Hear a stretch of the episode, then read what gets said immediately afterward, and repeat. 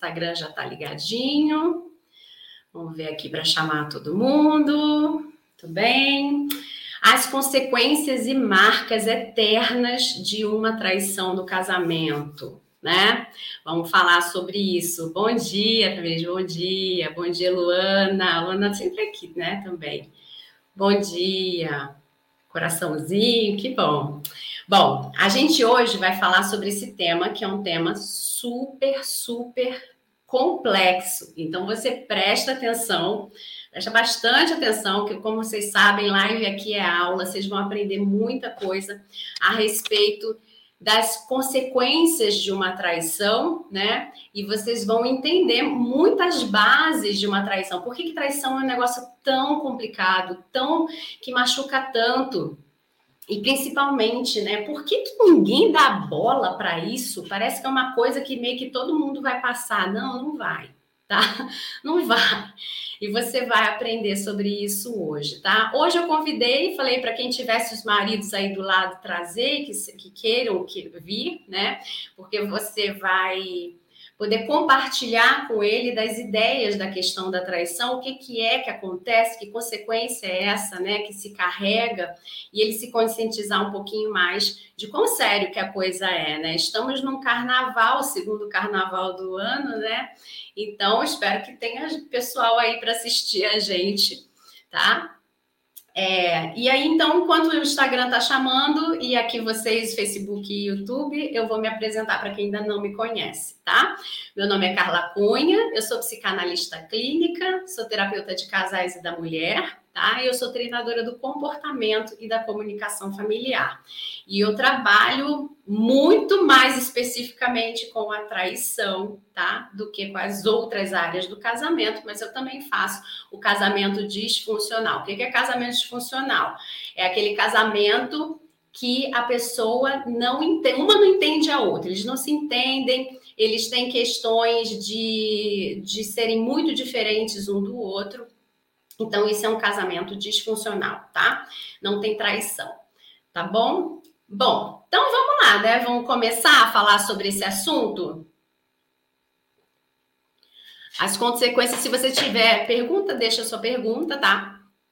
As consequências, então, e as marcas eternas de uma traição no casamento é a, o tema da nossa live, tá? Primeira coisa, toda traição tem um motivo? Tem.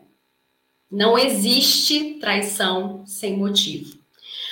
Pode acontecer, né, que acontece na verdade na maioria dos casos, é desse homem, ele não tem autoconhecimento suficiente para decodificar o que levou ele a trair. Ele, você pergunta e ele genuinamente não sabe te responder. Fala, o que você fez? Por que, que você fez isso comigo? Ou o que, que é isso aqui? Ele não sabe responder na maioria das vezes. Tem uns que sabem, sim, mas a, a maioria, principalmente os que traem pela primeira vez, ou que tem uma reincidência, mas que está ali muito juntinho da primeira, tipo a primeira e a segunda ali, eles então eles, eles não têm muita ideia, a não ser que seja uma pessoa já muito bem trabalhada, que tenha muito autoconhecimento. Mas em geral não sabe tá? Eles não sabem dizer, verbalizar. Eles até sabem sentir, eles ficam procurando na cabecinha deles a resposta, eles juntam daqui, juntam de lá, acreditam que pode ser, mas aí também não sabe muito. E aí ele fala, vira para você e fala, não sei. E tu fica desesperado, né? E ele realmente às vezes não sabe dizer. Mas quem é profissional da área vai decodificando isso e vai descobrindo essas bases. Tá? Então, para mim, por exemplo, é muito fácil. A gente pega lá, e é o que eu faço até com as minhas alunas, com as minhas pacientes, a gente pega um histórico, a gente pega mais ou menos o que aconteceu ali e a gente vai decodificando. É fácil? Não, não é fácil. Né? E principalmente, é certeiro? Não, porque não é ele o paciente, não é ele o aluno mas a gente vai vendo a linha e a gente vai começando a compreender o que, que foi, tá? E isso acalenta muito o coração da mulher traída. Ela entendeu o que foi que aconteceu. Tá? Existe traição que a culpa é da mulher? que a mulher é culpada, como a grande maioria traz para mim, ah, ele joga a culpa em mim, ele diz que ele me traiu porque a culpa é toda minha. Existe traição porque a mulher é culpada? Só existem dois tipos de traição onde a mulher é culpada. Todas as outras, ela não tem culpa e nem responsabilidade nenhuma sobre essa traição. Fala algo para não ficar calado, mas realmente não sabe o motivo. É, a maioria não sabe, é difícil para eles. Mas quem faz o curso, quem faz o processo terapêutico comigo, a gente vai decodificando e vai entendendo. Bom dia. Então, tem duas situações apenas onde essa mulher, ela, ela foi traída por um motivo que ela trouxe para a relação.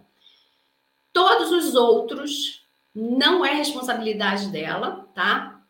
Trair é uma decisão, ninguém trai sem decidir trair, porque, inclusive, para trair, existe uma necessidade de uma organização mínima da pessoa para ela conseguir fazer aquilo. A pessoa não está sentada num bar conversando com os amigos e uma mulher cai no colo dele. Ele tem que fazer algum movimento para isso ir se desenvolvendo para ele poder trair. Então, trair é uma decisão, tá? Não existe traição sem tomada de decisão, se não foi estupro, vamos combinar, né? Então, não existe. Traição é traição. Ponto. A pessoa decidiu que ela ia trair, tá? É, quando são esses dois motivos que a mulher é que foi a culpada da traição? Que são os únicos dois motivos. Primeiro, eu não vou dizer culpada, não, tá? Porque ele poderia ter feito de outra forma. Mas assim, que a gente entende que a motivação que fez ele ir lá e traí-la foi porque ela levou o problema.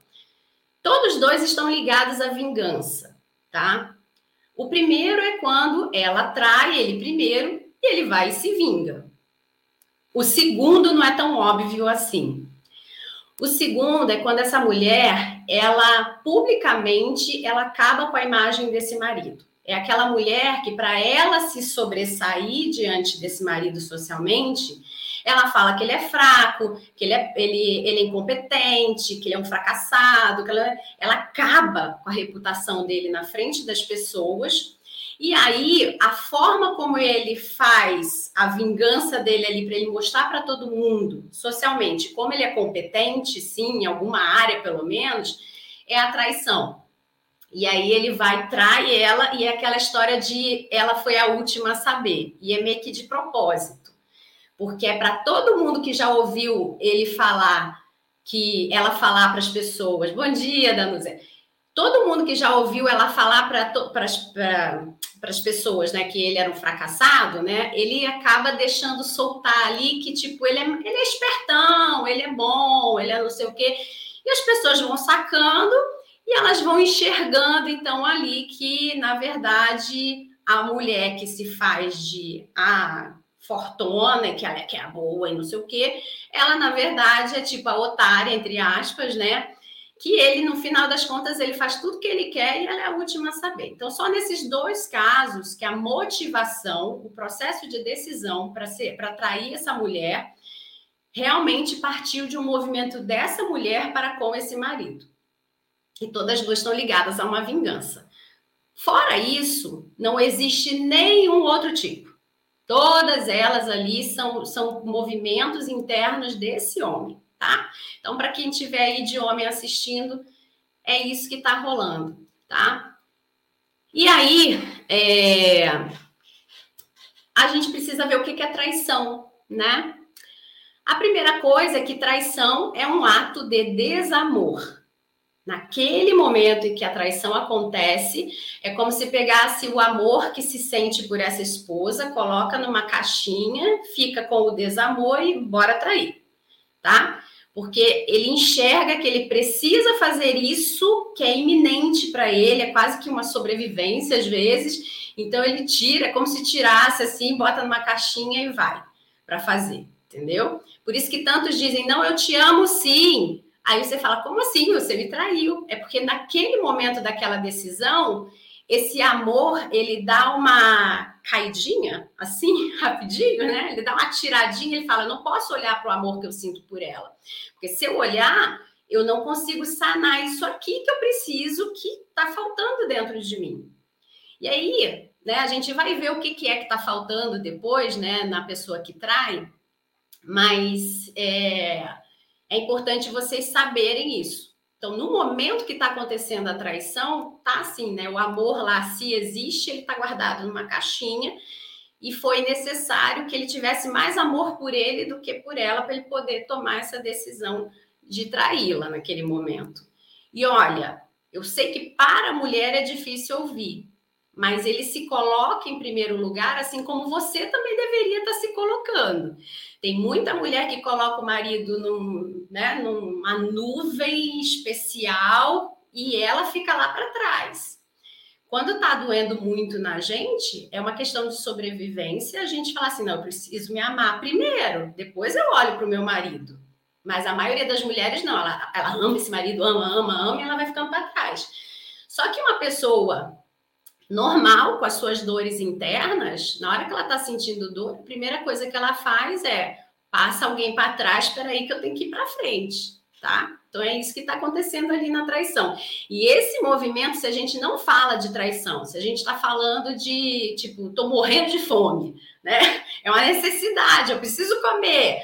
Ai, a minha mulher ainda tá se empetecando toda para se arrumar para sair para almoçar. Ai, desculpa aí, mas eu preciso comer alguma coisa. Ele vai lá e come um pedaço de pão e você fala, mas a gente nem sair para almoçar. Ele fala, não, por amor a mim, ao meu estômago aqui que tá roncando, eu vou comer primeiro. Então, se a gente tirar essa dor da traição e você entender que tem esses movimentos de sobrevivência, fica mais claro esse momento aí desse desamor, tá? E o que, que é a traição, então? A traição ela é o desamor e ela vem acompanhada de duas coisas: luto e trauma. Por que do luto? O luto é porque o casamento que existia antes do dia da descoberta ou da revelação da traição, que tem maridos que vêm e falam: Olha, eu traí, né? O dia do, do luto, o dia da morte desse casamento é o dia que se descobre. Nesse dia, tudo que foi vivido morreu. Tudo, tudo, tudo. Não, não dá para resgatar nada. É como se tivesse caído uma bomba e acabou tudo. Por isso que em processo de traição, quando tem mesmo a, a ideia de restaurar esse casamento, a gente sempre fala quando as pessoas já estão sadias, olha, agora namora, namora esse marido de novo tá? Não precisa sair de casa, se separar, nada disso, mas precisa voltar a namorar, porque agora é um desconhecido. Ele não é aquele homem antes da traição, ele é outro homem, porque agora ele tem uma marca de uma pessoa que é capaz de trair. Então é preciso reconhecer essa pessoa, conhecê-la novamente, tá?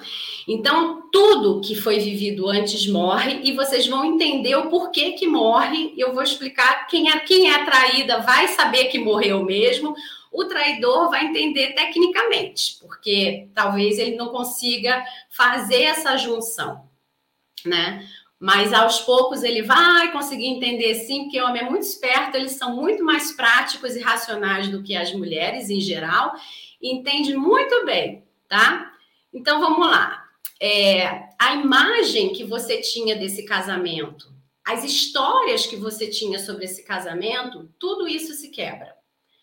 Então, é um luto que acontece mesmo, é uma dor de um luto verdadeiro, com todas as fases do luto, tá? As fases do luto, elas são de primeiro não acreditar, né? Eu não posso entrar muito nisso, senão a gente vai ficar aqui horas mas de depois de ter inconformidade, de perguntar por quê, depois de se revoltar, enfim, até que vai entrando no processo de aceitação, aí vai evoluindo até o luto ficar tranquilo dentro da pessoa, né? Então, a traição ela traz um luto verdadeiro, porque uma relação morreu, aquele casamento morreu, morreu, morreu, e é muito difícil as pessoas entenderem isso. Elas querem porque querem resgatar aquele casamento igualzinho. E elas se frustram muito porque elas não conseguem, exatamente porque elas estão casadas de novo com o mesmo marido fisicamente, mas que é outro marido, porque elas sabem que agora eles, eles têm uma coisa que antes não tinha na cabeça delas. Elas não sabiam que eles eram capazes de fazer aquilo. Né? Depois é o trauma. O que, que é trauma? Eu vou até ler para ficar bem claro, assim, você poderia procurar em qualquer lugar e você vê, olha, tá ali, é isso mesmo. Trauma é um dano na mente que acontece por causa de um evento de grande angústia, medo, nojo, tristeza, raiva ou surpresa negativa. Pode ter qualquer um desses pontos ou todos os pontos juntos, ou alguns deles, tá? É uma grande quantidade de estresse que excede a capacidade de enfrentamento e interação da pessoa com as suas emoções dentro da experiência vivida. Ou seja, a mulher que é traída, ela tem um trauma de verdade e é um dos piores traumas que existe na humanidade. Vou repetir. Traição é um dos piores traumas que existe na humanidade. Como é que a gente sabe se um trauma é leve, pesado, né? Tecnicamente, é pela quantidade de emoções envolvidas e tecnicamente também, né, é pelo tipo de excesso que acontece e de prolongamento, tá? Mas não é tecnicamente, às vezes, que a gente tem só que enxergar isso, porque o ser humano ele não é um livrinho que a gente vai fazendo check, check, check, né? Então, cada pessoa também tem a sua intensidade de sentir aquilo que ela está sentindo. Então, essa intensidade, ela pode ser maior em umas pessoas, pode ser menor em outras pessoas, tá? E ainda tem um plus, principalmente mulheres que vieram de casas onde os pais tiveram casamentos disfuncionais, ou mulheres que tiveram processos onde o pai não era presente, o pai era falecido, ou o pai tinha outra família. Para essas mulheres, inclusive, o trauma se junta com o trauma de infância porque ela tem a expectativa de ter a família que ela queria ter quando ela não teve, proporcionada por esses pais. E ela já carrega esses traumas de infância que ela tenta ressignificar a vida dela inteira com a expectativa de que quando chegar a vez dela de montar uma família, ela vai montar direitinho do jeito que ela queria. Ela monta família e acontece a traição. Então, para ela, ela junta as caixinhas. Tem até, eu sempre falo para vocês que eu não falo de religião, mas é porque esse, esse, essa pessoa ela é muito conhecida, né? Principalmente no YouTube, todo mundo conhece e não importa muito qual é a sua religião, que todo mundo conhece. Tem um pastor, que acho que é Cláudio Duarte, alguma coisa assim, é, que é muito engraçado, muito divertido, e ele tem uma fala que resume muito bem a história do cérebro da mulher e o cérebro do homem. Né? O homem é como se ele tivesse várias gavetinhas, várias caixinhas, né? Ele ainda tem a caixinha do nada, né? Então o homem, às vezes, ele não está fazendo nada, nada mesmo. E aí ele tem várias caixinhas. E o cérebro da mulher é um monte de emaranhado de fios que dá choque, né? E é mais ou menos assim mesmo. O homem tem muita facilidade de colocar a traição dele numa caixinha. Ele tem facilidade de lembrar que o pai dele era isso, era aquilo, ele põe numa caixinha. Ele fala, ah, tá, não tem nada a ver com meu pai, a culpa é minha mesmo, ele bota numa caixinha. E a mulher não. Ela mistura tudo dentro da cabeça dela. Então, ela estava lá quietinha com aquela dor familiar nuclear que ela teve, né, do pai, da mãe, dos irmãos dela, e de repente ela na família nova que ela constrói, acontece a traição, ela traz tudo isso de volta e faz aquele emaranhado todo. E aí a gente tem trauma em cima de trauma para cuidar, tá? E aí então, o que que é esse trauma? Como é que faz essa história desse trauma, né? O que que é que está dentro do trauma? as emoções, né? Que ela não consegue digerir, que a pessoa traumatizada não consegue digerir. Então vamos ver um exemplo. Bom dia, Laona. Uma pessoa que é assaltada, ela tem um trauma naquele momento do assalto. Qual é a emoção que está gerenciando aquele trauma? o medo. Ela tem medo do que possa acontecer com ela. Ela tem medo de ser assaltada novamente. Então, tem uma única emoção para ela digerir pelo evento assalto. Quantos de vocês já foram assaltados e ficaram com uma sensação horrorosa durante semanas, meses, né? Porque após o assalto aconteceu o trauma com a emoção única medo. E aí, quais são as emoções que estão dentro do trauma traição? Adivinha, eu falei várias emoções aqui para vocês e vocês vão surpreender com a quantidade de emoções que tem dentro do trauma. Bom dia, Carla. A internet está instável, mas consegui entrar. Que bom, linda, que bom, que bom. Fica aqui com a gente, tá?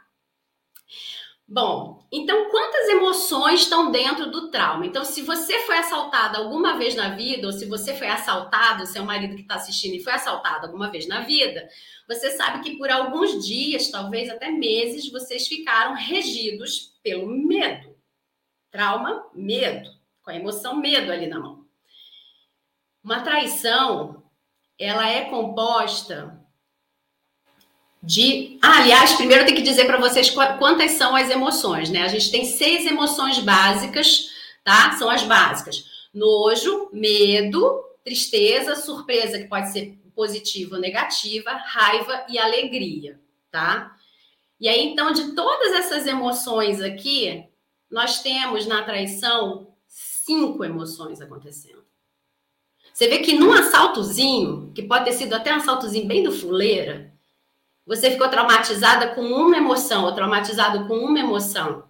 Medo. Na traição, tem o nojo, medo, tristeza, raiva, surpresa negativa. Não tem como essa mulher não sair traumatizada. A gente está falando de casamento, a gente está falando de namoro, a gente está falando de ficada, né? A gente está falando de construção de vida. Essa mulher, então, ela foi traumatizada por essa traição, que foi uma decisão. Ela foi traumatizada em nojo, medo, tristeza, raiva, surpresa negativa.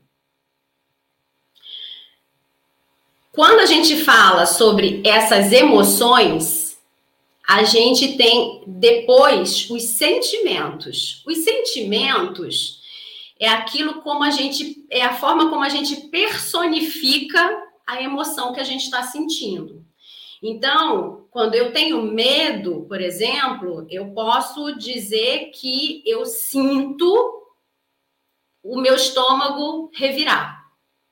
A outra vai dizer que ela sente tremor, ela sente angústia, aflição, então, o sentimento é a tradução que a gente traz do que está acontecendo fisicamente, mentalmente com a gente, para expressar a emoção que a gente está sentindo, que a emoção é maior, tá? Depois que a gente fala sobre os nossos sentimentos, a gente tem o sintoma. O que, que a gente está sentindo de sintoma? O que, que vem dali, tá?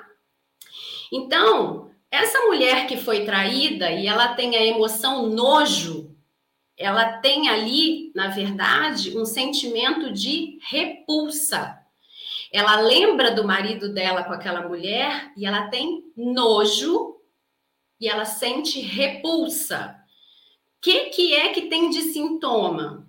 Ela embrulha o estômago na hora do sexo, ela tem falta de apetite, ela sente náuseas, ela tem é, eventos de vômito e ela causa, e às vezes causa refluxo.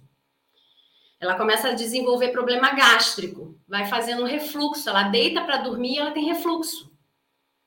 Porque ela olha para o lado e tem ele deitado do lado dela. E ela tá com nojo. Às vezes ela não tem nojo dele, mas ele lembra, ela lembra da possibilidade de ter tido outra mulher com ele, isso causa nojo nela. Ela tem a emoção do medo. A emoção do medo, ela traduz com sentimento de impotência, de abandono, sentimento de estar sozinha, sentimento de enfrentamento de vida sem conhecimento do que virá para o futuro, dúvidas. Quais são os sintomas que essa mulher tem? Alteração da pressão arterial sem grandes significados anteriores, tremores corporais, desregulação do aparelho intestinal, suor excessivo, desmaio, perda dos sentidos, perda do controle mental, ela fica perdida, ela está no lugar e de repente ela rapidamente ela, tipo, o que, que eu estou fazendo aqui? O que, que, que, eu, que, que eu vim pegar aqui? Que, que, tá? A pessoa vai se perdendo.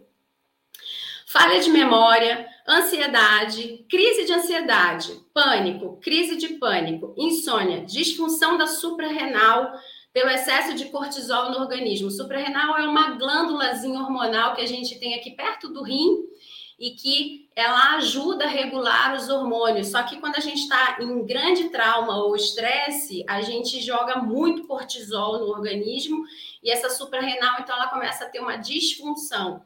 Quando isso acontece, dá desregulação hormonal, dá um monte de. É, é muito confuso de tratar, tá? É, depois ela tem tensão muscular da área superior da cabeça, ela sente muita dor de cabeça, tem muita cãibra muscular, muita cãibra na área de pescoço, é, tudo fica preso aqui nessa área, tá? É, e ela tem problemas mandibulares, ela não consegue posição para dormir porque tudo aqui trava nessa área. Depois, quando ela tem a emoção tristeza, como é que ela faz a tradução desse senti dos sentimentos? Como é que ela traduz a, emoção tristeza? Através dos sentimentos de rejeição, de exclusão, de, de, exclusão, de se sentir menos, baixa autoestima, baixa autoconfiança, sentimento de que o que foi vivido de vida, olha o casamento que morreu, o que foi vivido quando se estava bem era irreal. Ela põe na cabecinha dela que tudo aquilo foi irreal. Porque traição é fato, traição não é julgamento. Aconteceu o fato, e aí o fato tem que ser explicado. Fato que não é explicado, ela fica pensando: e a vida que a gente tinha, aquilo era felicidade, aquilo era de verdade, aquilo saciava, aquilo era bom.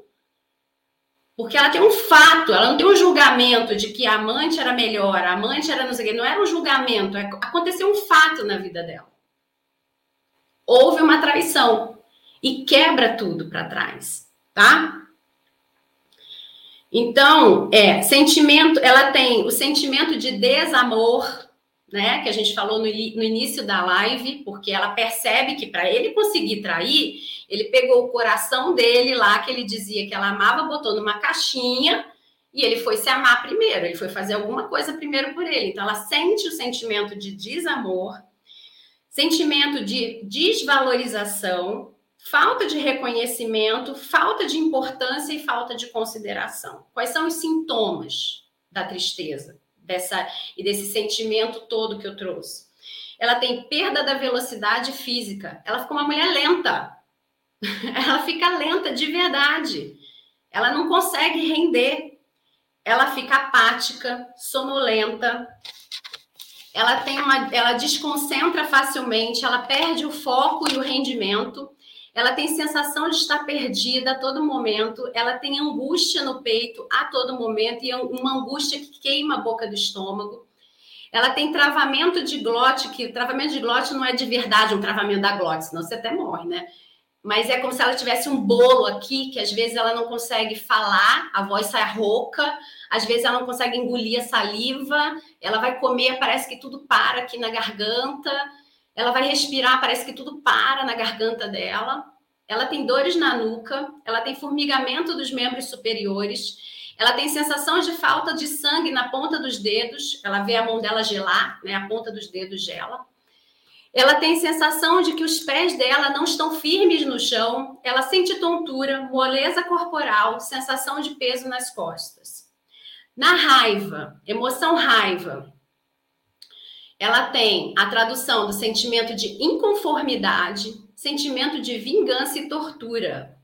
essa mulher, ela inconscientemente, ela tortura esse homem porque ela sente tanta dor dentro dela, chega uma hora que ela começa a espizinhar ele loucamente para ver se ele sente alguma coisa. E aí até quando a gente está fazendo o trabalho, né, desse casal, esse homem começa a dizer: Eu não sei mais o que fazer para você entender que já foi, eu estou aqui, eu estou não sei o que. Às vezes ele está realmente arrependido, mas ela está ali na tortura. É porque ela tem muita coisa para digerir. É muita coisa. Como você viu só num assaltozinho, que pode ter sido um assalto bobinho, até um assalto grave para você, o medo era a única emoção que estava te tomando ali. Depois você pode ter sentido raiva, depois você pode ter sentido tristeza por ter perdido o que você perdeu. Mas ali no assalto é o medo e já faz um estrago. Tu fica uma semana com medinho de sair de casa, às vezes meses. Imagina uma traição. Aí, o que acontece muito é marido que vai fazer terapia, às vezes que vem até para mim, tá? E aí eles vêm fazer a terapia e eles começam a fazer um mês, um mês e meio de terapia e eles olham para mim e falam assim: Carla, minha mulher não tá mudando nada. Ele está fazendo a terapia não é para ele se conhecer, para ele descobrir nada. Ele está fazendo para a mulher ver que ele está fazendo e que ele quer que ela mude porque ele está fazendo. Porque homem, em geral, ele é movido a resultado. Então, ele age porque ele quer um resultado. O resultado dele é: se agora eu preciso provar para ela que eu não vou mais trair e que eu sei que eu vou fazer tudo direitinho, bom, eu vou fazer lá a terapia. Aí ele vai fazendo, vai fazendo. Quando ele vai vendo que não vai trazendo resultado a terapia para ela tratar ele melhor ou para ela fazer alguma coisa, a primeira coisa que ele quer fazer é largar a terapia dele, porque ele fala: bom, mas não está mudando nada no meu casamento. Ou seja, ele não entendeu a base da coisa. Ela tem que fazer a terapia dela pelo trauma dela. O trauma que ele causou nela. Mas ela precisa fazer, porque ela não se livra disso sozinha. É um dos piores traumas que existe na humanidade. Aí ele tá lá fazendo a terapia dele, não por ele, mas para trazer o resultado para ela. E ela não tem nem condições de enxergar esse resultado ainda. Porque ela está tão machucada que ela precisa ver dele o arrependimento verdadeiro e a mudança dos comportamentos dele. E adivinha como é que ele vai mudar comportamento? Fazendo por onde mudar comportamento, né? Mas a gente vai ver aqui mais para frente. Vamos voltar aqui para a raiva. Então, na raiva, na emoção raiva, ela sente essa inconformidade, esse sentimento de vingança e essa tortura, né? Que ela quer torturar esse marido. Quais são os sintomas? Ela tem alteração da pressão arterial de forma muito veloz, vai muito rápido para cima ou muito rápido para baixo. Ela tem sensação de estômago queimando. Ela tem um esforço mandibular excessivo, quando você está com raiva, você, ah, você trava, né? Tudo aqui, né? Com raiva, né? Assim. Tem mulheres que conseguem quebrar raiz de dente porque a força mandibular que ela faz na hora de dormir é tão forte, tão forte, que ela faz um ranger de dente que ela lixa o dente dela, dá uma doença chamada bruxismo, que você tem que tratar colocando uma plaquinha miorrelaxante, que é uma plaquinha que parece ter uma esponjinha, você dorme com um aparelhinho na boca todo dia, para os dentes se encontrarem e você não lixar um dente no outro. Só que tem mulher que tem isso tão tensionado, tão tensionado, que ela é capaz de quebrar uma raiz de dente, tem que fazer um implante de dente por causa da raiva que ela sente na hora de dormir, tá? Então, é... olha como é que é sério traição, né? Porque na hora que vai fazer, a pessoa não tem nem ideia. Aí a gente fala né, sobre o arrependimento verdadeiro. Muitas falam, Carla, ele não se arrependeu verdadeiramente, está aqui na cara. Ele não tem ideia do que tem por trás de uma traição. Porque para ele, ele está enxergando só o, a caixinha lá, como eu falei, para a mulher é um emaranhado. Para ele é uma caixinha. A caixinha dele era: eu tô com um problema, e com a traição, eu acalento esse problema e eu fico bem. Só que ele não olha para a consequência que isso traz. Né? Então vamos lá. É, ela tem esse, essa coisa do, do, da, da, do travamento, ela pode ter dores na nuca, dificuldade de discernir comportamentos violentos. Ela sai de si, parte para cima dele, depois ela tem um remorso absurdo, porque não é ela, e ela chora compulsivamente. Tá? É, depois tem a surpresa negativa, né? Que é a outra emoção, que é a emoção que quebra o casamento. É com ela que ela fala: Ué, mas peraí, não é possível, não é verdade. Eu não casei com esse homem. Não, eu não, não foi isso que eu escolhi, não foi isso que eu decidi. Não, não é possível.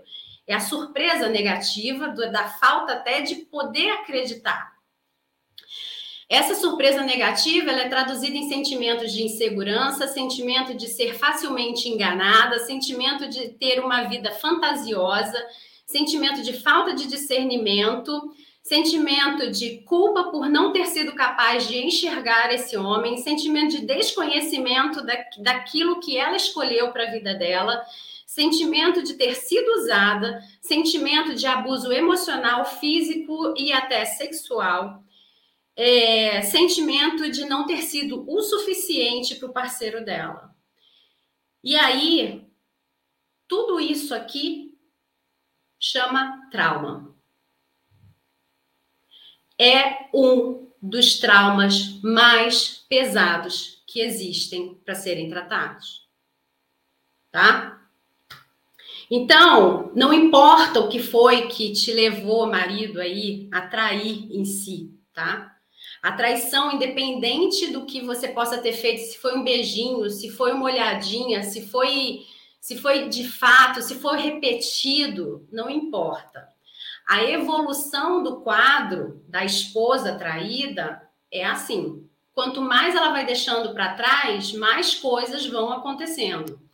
E ela, em geral, ela só consegue aplacar isso e fazer isso ser resolvido sozinha, geralmente quando ela tem filhos pequenos e ela tem um estímulo de sobrevivência muito maior do que propriamente problema, tá? Então ela sabe que ela tem um problemão, ela tá sentindo muita dor com esse problemão que foi causado, mas ela tem crianças pequenas que dependem dela.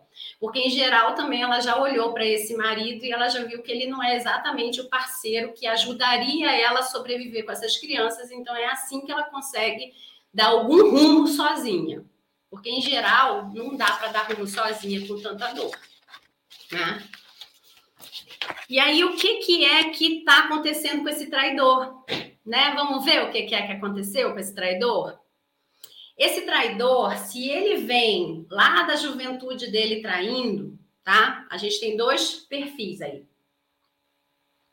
A gente tem aquele que, antes mesmo de casar, já era um trelelê, né? Já traía quando era namorado, já traía quando era noivo, e aí dizia que se emendar no casamento e tal. Eu não vou discutir aqui se essa mulher deveria ter casado ou não deveria ter casado, tá?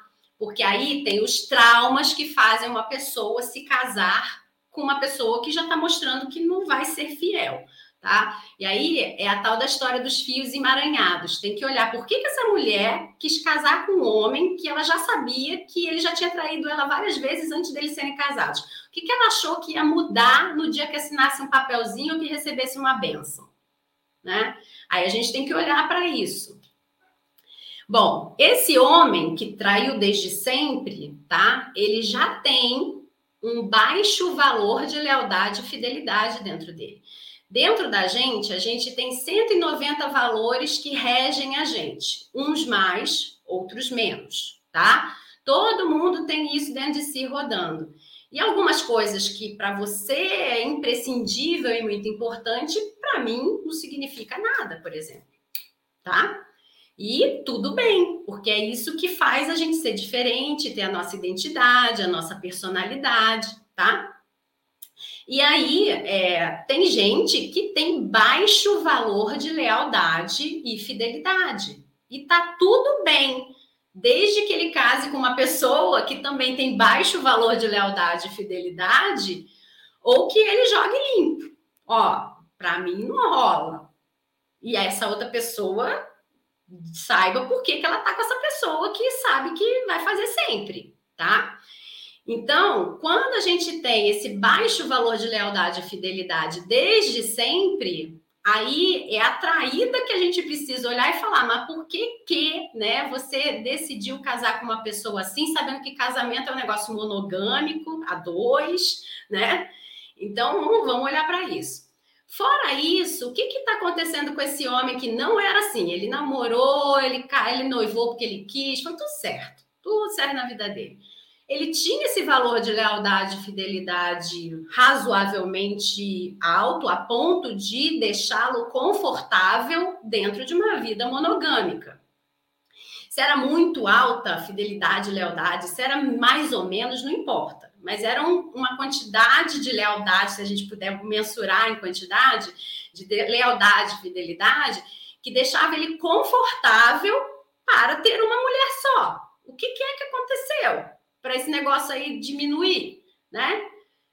Tem momentos na nossa vida que alguns valores sobem, outros valores descem. Fica mais, é, mais, mais, mais apurado alguns valores e outros começam a descer, tá? Então, em algum momento, esses dois valores desceram dentro da pessoa. A gente não é um monte de botãozinho para ele ficar medindo igual termômetro. Hum, minha lealdade hoje está alta. Hum, minha fidelidade hoje deu uma baixadinha. Hum, perigo, né? A gente não é assim, né? Mas é isso que acontece. Se você pudesse ver os bastidores do seu eu, é isso que está acontecendo. Ali, em algum momento de fragilidade ou de rompimento com algo da vida que estava acontecendo, esses valores deram uma baixadinha. E aí, como a maioria dos homens não faz mesmo nada para fazer autoconhecimento, não faz terapia, não faz, né, não faz muita coisa, tenta sempre se resolver sozinho, né? O que acaba acontecendo ali é que isso passa desapercebido, porque até passaria para uma mulher também que não tem tanto autoconhecimento assim. Ela não se perguntaria, hum, por que estou olhando hoje é, o calendário dos bombeiros de 2022 se eu nunca olhei para isso? né? Porque você, homem, que acha que só vocês que dividem o WhatsApp, é porque não é comum entre as mulheres, é feio, né? A gente fica constrangida. Mas tem uma ou outra ousadinha que, assim, no início de ano, bota, gente, olha o calendário dos bombeiros, né? E aí vocês me imaginam que vem no calendário dos bombeiros. E aí você fala, tá, no passado passou desapercebido aí o calendário dos bombeiros, não estava nem aí para isso, mas esse ano eu dei uma olhada, mas aquela olhada né? Fiz uns julgamentos aí sobre os bombeiros e tal. Aí vai da régua, né? Se é traição ou não, olhar para o calendário, né? Se é traição, virou fato, se não é traição, é só julgamento, né? E vai de cada casal. Onde começa a traição para você, né? Onde? Que, como é que você se sente traída? É numa mentirinha? É numa olhada? É numa troca de WhatsApp? É numa pornografia? É ver com outra mulher batendo papo? O que, que é traição? Né? Aí vai de cada um saber isso.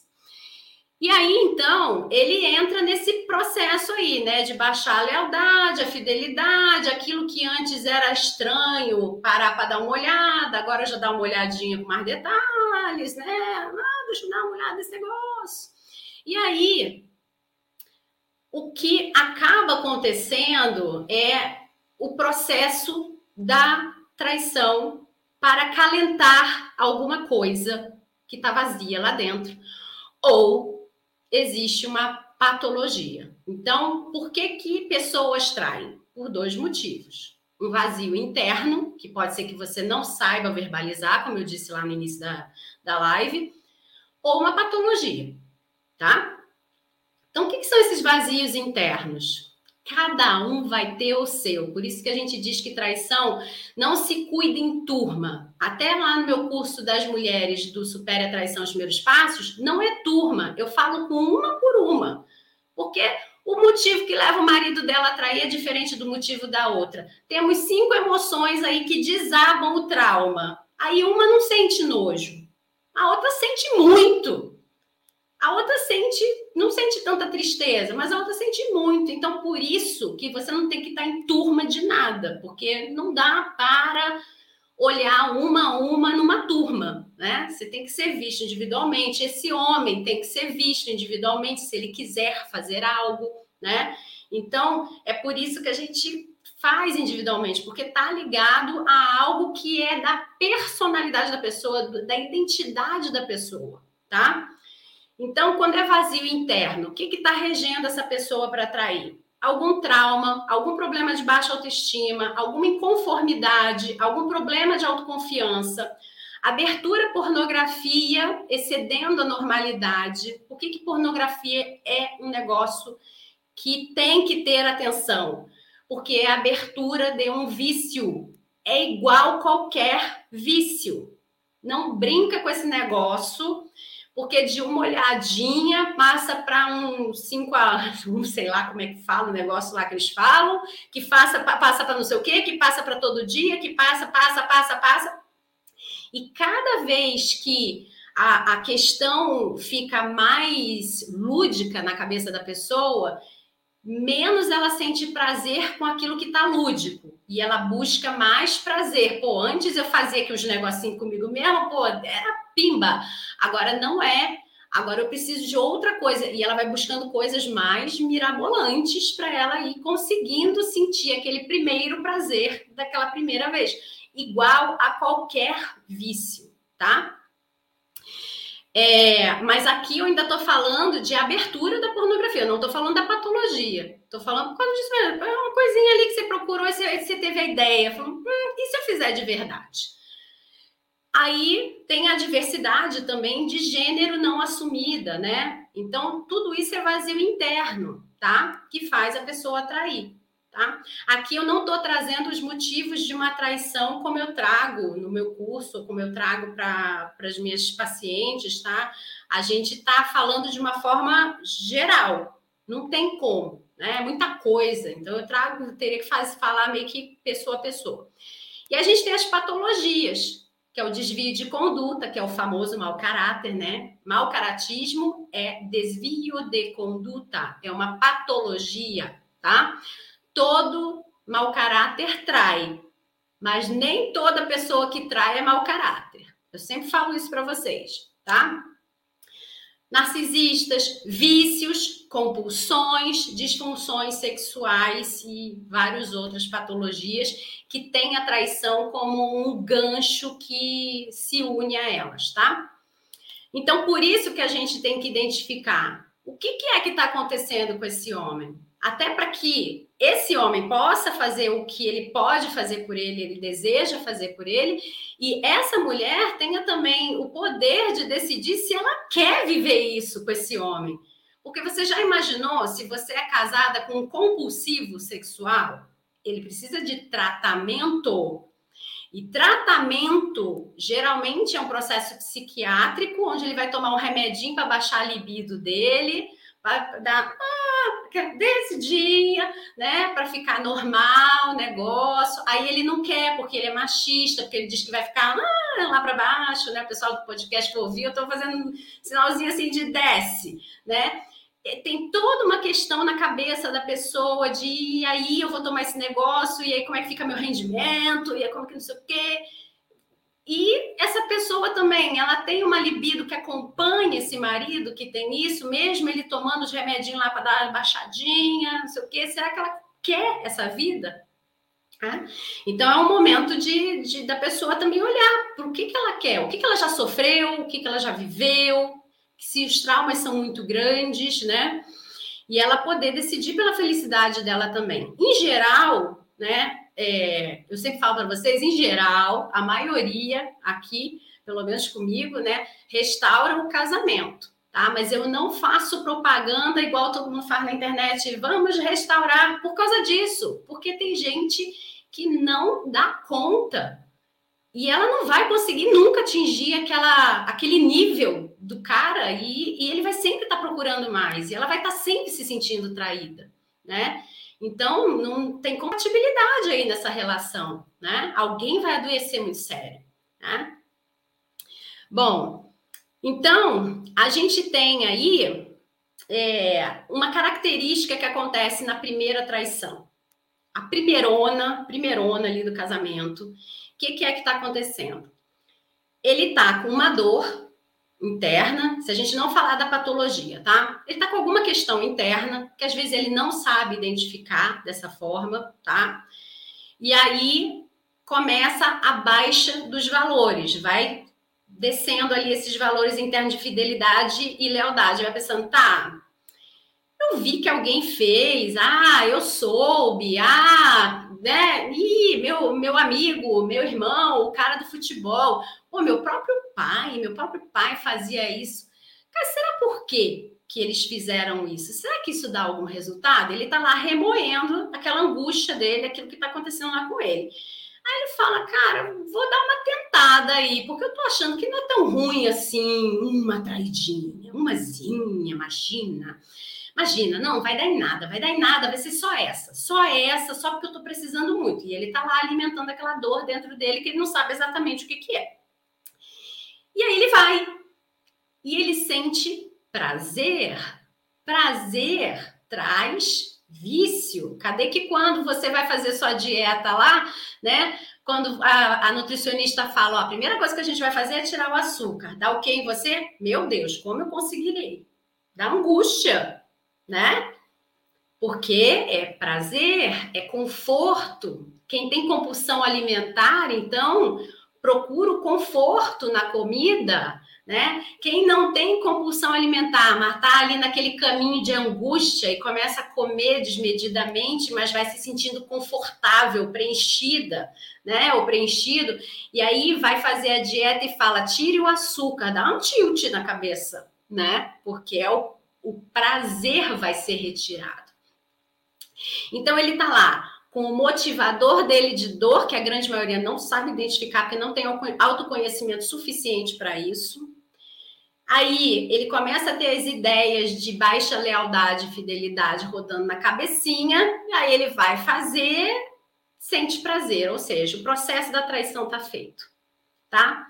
A maioria jura que não vai ser descoberto mesmo, né? Vai ser e que vai ser só aquela vez, sabe? Assim, pessoal que vai fazer aquele primeiro trago e falar, ah, tá, só dessa vez para experimentar.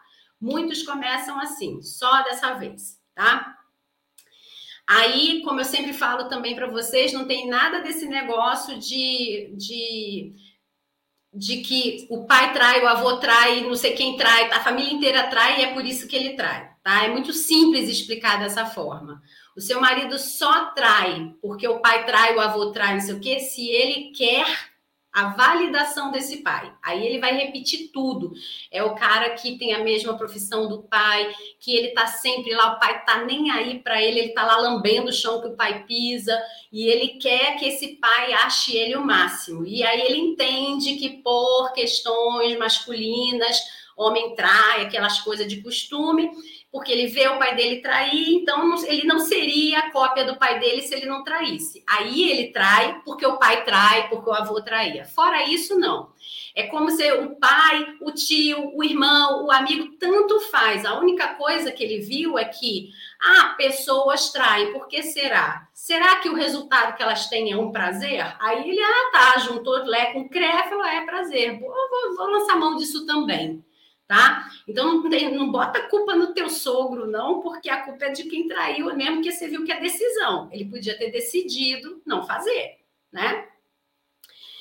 É, então, é, depois inverte essa matemática.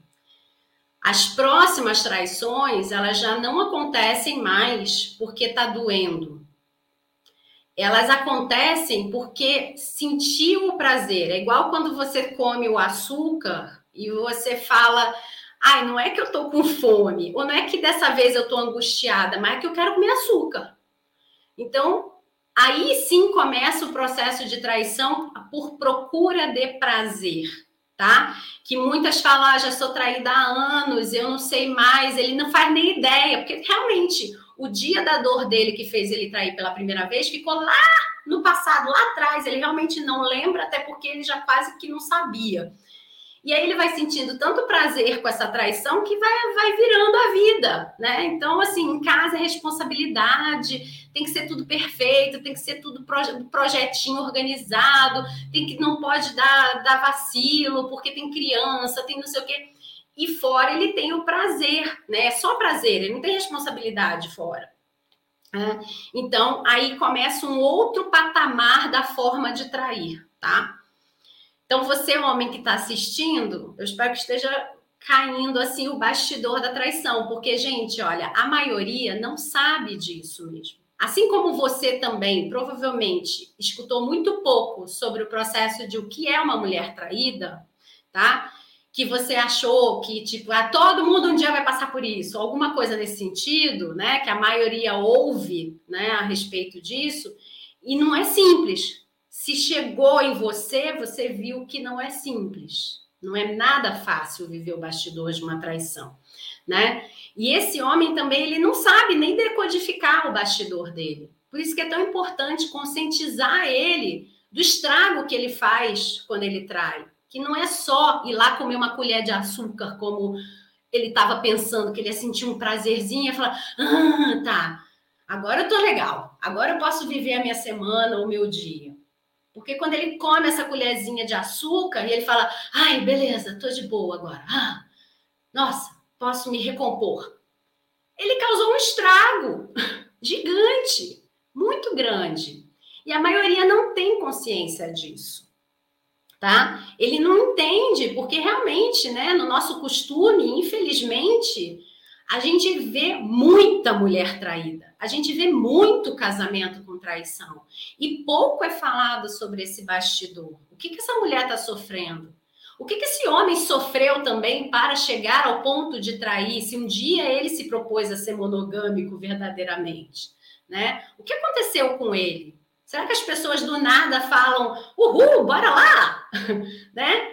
Até, quando acontece esse uhul, bora lá, que parece que tá todo mundo tipo, ah, orgia no barco, uhul, bora lá, o que será que fez ele ir em frente ao motivo de uma traição? O que foi que fez ele ir em frente? O que faria outro dizer, ô oh, gente, ó, o negócio é o seguinte, ó, tem um bambolê aqui no meu dedinho, e eu assinei um papelzinho e eu tenho um negocinho aqui no meu coração, eu tenho uns bacurizinhos lá em casa me esperando. O negócio é o seguinte: estou felizão de ver vocês aqui no barco. As meninas são show de bola. Vai lá, ó, vai, dou maior força. Mas eu fico aqui, eu espero vocês voltarem. O que foi que fez um sentar e esperar a turma voltar e outro falar, não, eu vou assim mesmo?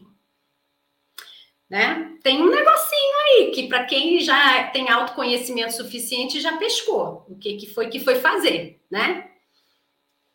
É...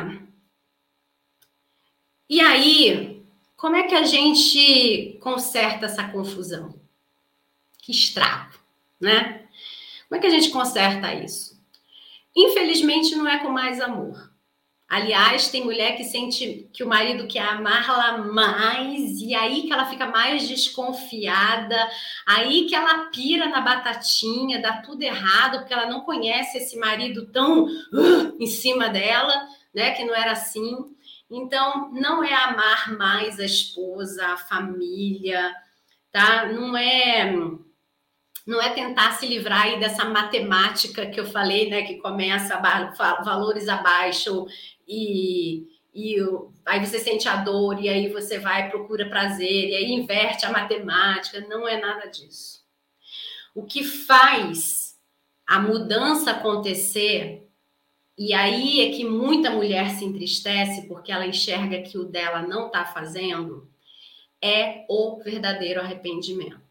Verdadeiro arrependimento, quem é minha aluna, quem é minha paciente já sabe o que, que é. E se você for esperto, né, já pescou aqui nessa live do que se trata. É, o verdadeiro arrependimento, o, o, o arrependimento genuíno, ele faz a pessoa não querer a colher de açúcar. Faz a pessoa negar tudo e qualquer coisa. Faz a pessoa mudar diretamente, mas assim, é, é imediato a régua de valores dela. A lealdade e a fidelidade ganham outra proporção na hora. Então, é, quando essa pessoa do verdadeiro arrependimento ela tá junto de alguém que está traída, né? Que eles decidem que vão ficar juntos. Essa pessoa que está arrependida, ela também está traumatizada. E é por isso que poucos se arrependem de verdade. Porque o verdadeiro arrependimento, ele causa um trauma no arrependido. Por isso que tanta gente começou aquela história que foi dos anos 80, mais ou menos, que de dizer eu não me arrependo por nada do que eu fiz na minha vida. Não me arrependo, né? Por que, que as pessoas começaram a falar isso? Porque foi uma onda de pensar positivo o tempo inteiro, de pouca reflexão. Foi um momento histórico onde a igreja, né? Nós, eu não falo sobre religião, mas a gente tem que contextualizar, né? A gente precisa contextualizar isso.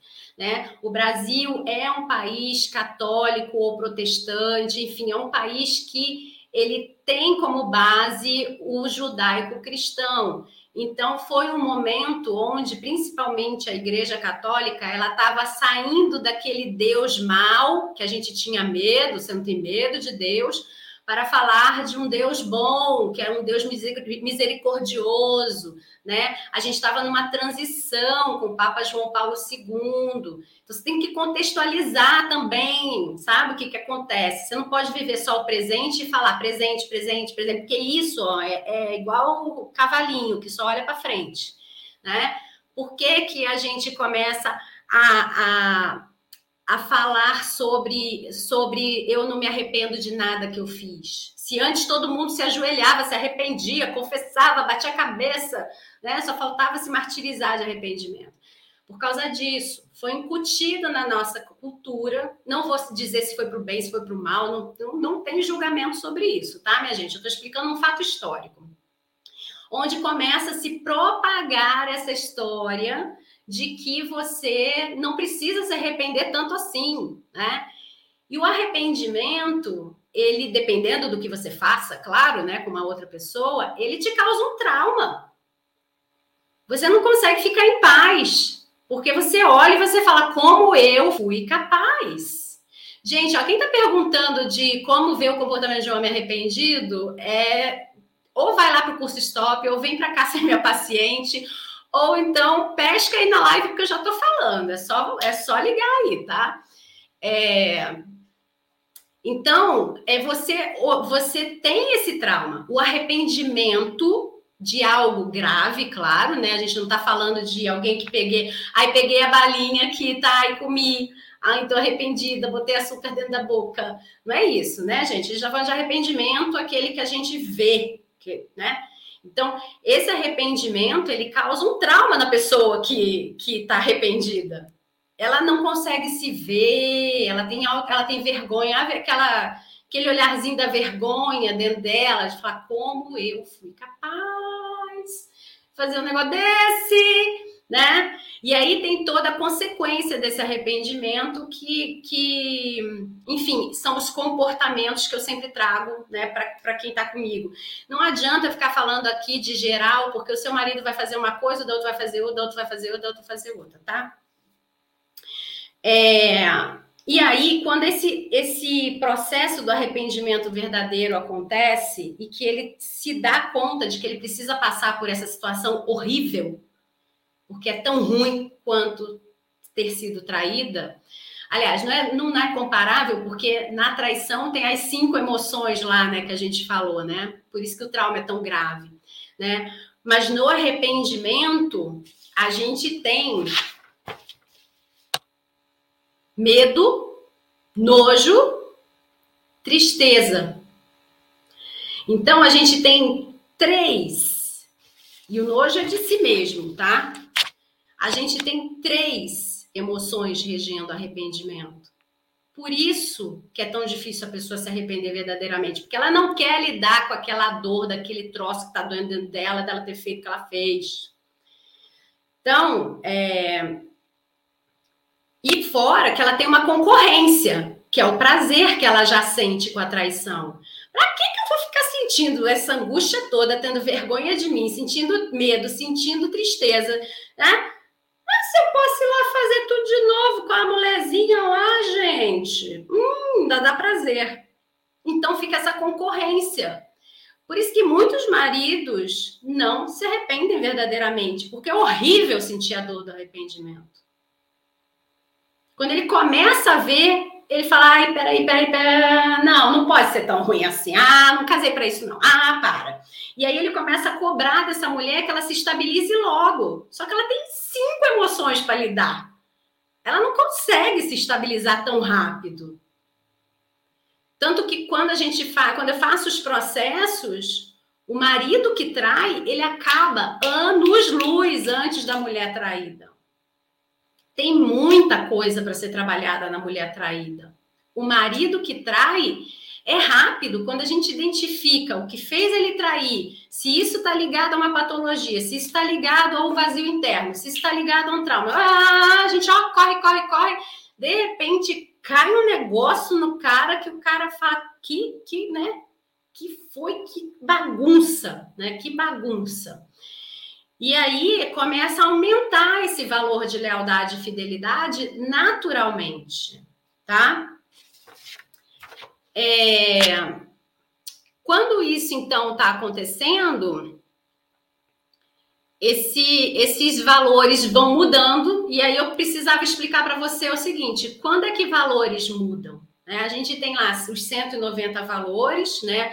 Tem escolas que dizem que tem mais, tem escolas que dizem que tem menos, a minha diz que tem 190, tá? Então, 190 valores lá, e você tem pelo menos 10 valores que identificam a sua personalidade e fazem a sua identidade, quem você é.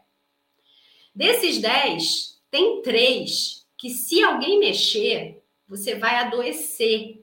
Adoece mesmo, para valer. A pessoa sucumbe. Não pode tirar dela isso, tá? E aí, como é que isso muda na vida de uma pessoa? Tá prisioneira isso? Não. Como é que vai acontecendo? Primeiro é da forma natural, que são as mudanças de fase da vida. A criança ela tem valores. Aí ela vai crescendo, ela vai passando para a segunda infância, que é a pré-adolescência, esses valores vão se consolidando nela. Ela vai virando adolescente, valores vão se consolidando, valores vão saindo. Ela vai vendo que aquilo não faz sentido para ela com as experiências que ela está tendo. Então ela vai mudando. Juventude, saída da adolescência, mas ainda não é um adulto completo, também vai fazendo essa alteração. Vida adulta é o, o período onde a gente fica muito tempo com os nossos valores. Muito, mas muito. E aí, na velhice, que muitos valores vão sendo jogados na lata do lixo, né? Que a pessoa se permite ou a pessoa não dá mais bola né? E ela vai jogando eles para fora, como se estivesse esvaziando, né? Então, ela vai jogando para fora. Uma forma mecânica é a maturidade. A maturidade ela não está ligada à sua idade cronológica, ela está ligada à sua capacidade e habilidade de fazer observações e transformar essas observações em algo concreto e entendível por você. E aí você começa então a ter essa mudança de valores na sua cabeça, que você fala, não, mas antes eu fazia isso, agora acho que isso realmente não é importante, eu vou deixar isso para trás. Você vai deixando coisas e mexendo. E o processo de maturidade, pasme, vai ter adulto que nunca vai ser maduro na vida. Então, tem criança, tem adolescente que é maduro e tem adulto que é infantilizado até. Uh, você tem que resgatar lá ele dos 5 anos de idade. Então, ele não está ligado à sua a sua idade cronológica, é o seu poder de observação e de pouco julgamento. Pessoa que julga demais, em geral, é muito imatura. Demais, mas demais da conta, tá? Porque ela não abre a oportunidade de enxergar a experiência do outro como algo que ela possa aproveitar alguma coisa. Ela só julga o outro o tempo inteiro. Ai, realmente. Ai, né? E aí ela perde a oportunidade de ver processos onde ela poderia amadurecer, tá? É... E aí existem outros que são causados por traumas. Olha que beleza!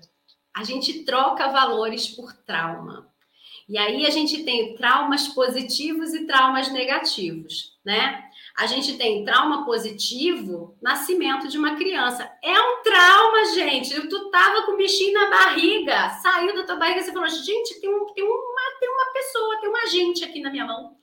É gente aqui na minha mão, gente? O que, que eu faço com, uma, com gente? Né? É um trauma. É só que é positivo, né? Então, é, a sua vida muda do dia para a noite. Igual o dia da traição, que você dormiu numa vida e você acordou em outra.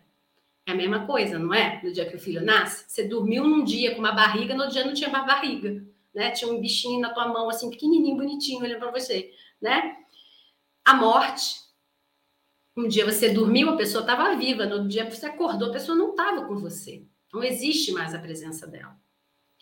Casamento, que é positivo, né? Um dia você é uma filha, um dia você é um filho, no outro dia você é um homem de responsabilidade construindo uma família que tem que cumprir com um acordo de casamento. E você é uma esposa. Você saiu do papel de filha para virar uma esposa e tem que cumprir com seus papéis de casamento, né? Com aquilo que vocês acordaram entre si do que seria casamento. O que é casamento para vocês, né?